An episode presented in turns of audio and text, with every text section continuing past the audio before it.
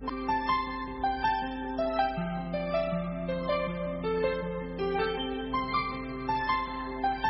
家好，欢迎收听《走遍天下自助旅游攻略》，我是老朋友海哥。讲了三日游，那么今天啊，我们来讲一讲最新的关于苏州各个景点的一个点评。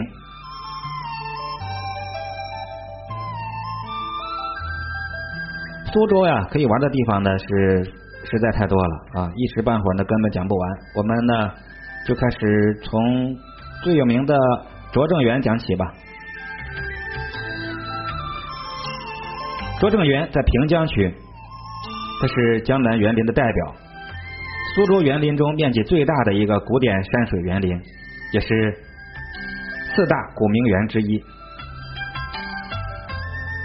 始建于明朝的正德年间，占地大概五万两千多平方米，分为东园、中园、西园三个部分。这东园的入口呢设在南端，经过门廊前院，过了蓝雪堂，就进到了园内。这个园子的东边是面积非常广阔的草坪，草坪的西面堆有土山，上面有木构亭，四周萦绕流水。岸柳低垂，建以石脊立峰，临水呢还有水榭曲桥，在西北的土布之上密植了黑松枫杨，西边呢是树香馆，再往西走就有一道一墙的复廊，上面有漏窗透景，又以洞门好几处，跟这个园子的中区相通。其实啊，这中中部地区啊，中区就是全园的精华。虽然经过了很多的变迁，跟早期的拙政园有较大区别和差异，但是园林以水为主，石中堆山，环石布置了堂榭亭轩，基本延续明代的一个格局。从乾丰年间的拙政园图、同治年间的拙政园图以及光绪年间。八旗奉旨会馆图中可以看到山水之南的海棠春雾、听雨轩、灵戏馆、琵琶园、小飞鸿、小沧浪、听松风处、香洲、玉兰堂等一些庭院景观，跟现状是没有任何的差异的。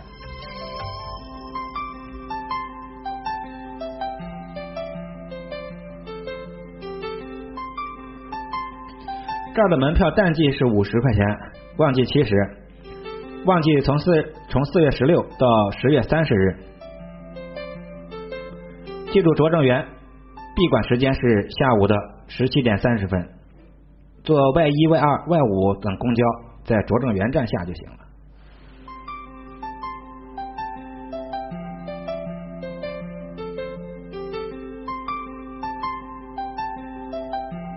这第二个景点呀，就是狮子林。这狮子林呢，作为苏州的四大名园之一啊，至今有六百五十多年的历史了。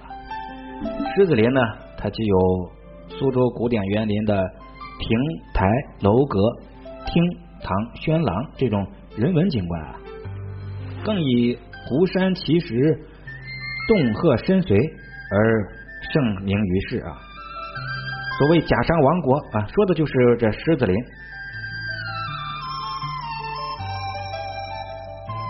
狮子林的假山呢是群峰起伏，气势雄浑。假山群一共有九条路线，二十一个洞口，横向极近迂回曲折，竖向呢力求回环起伏。游人穿洞是左右盘旋，时而登峰巅，时而沉谷底，仰观满目的叠嶂，俯视四面的坡差。或平缓，或险易，给游人带来一种恍惚迷离的神秘趣味。人道我居城市里，我遗身在万山中，这就是园这个园子的一个真实写照。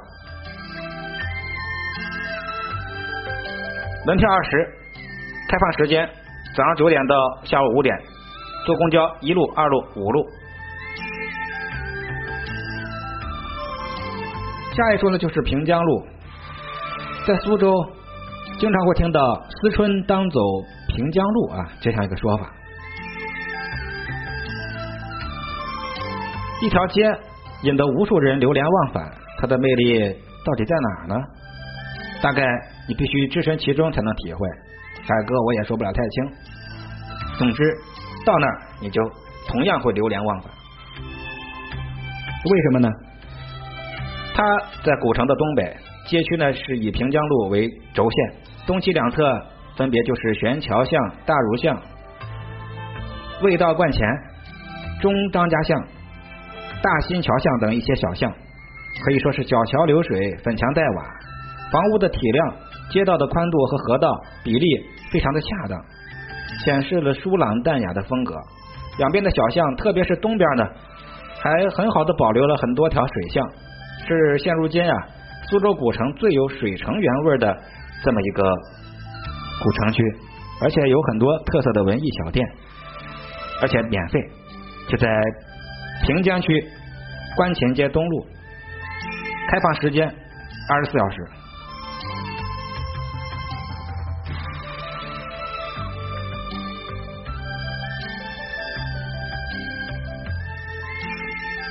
下一个。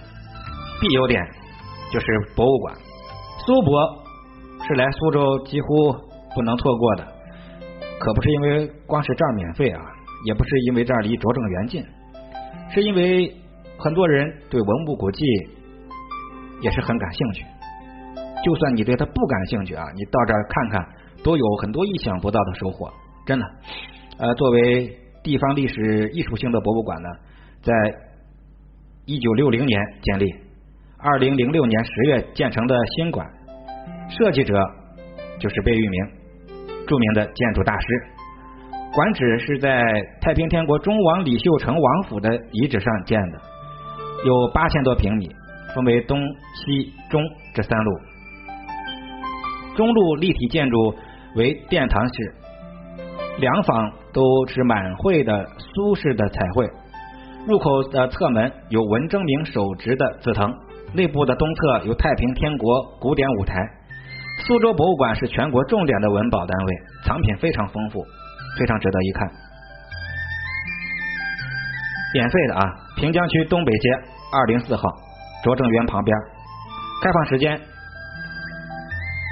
到截止到下午十七点。注意，下午十六点就停止入馆，周一是不开门的，记好。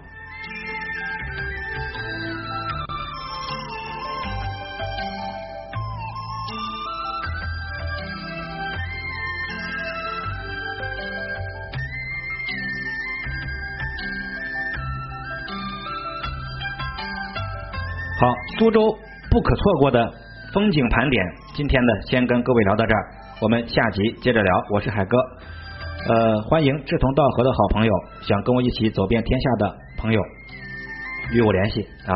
要求是必须热爱旅游、美食、宠物、音乐，懂得珍惜、真诚待人。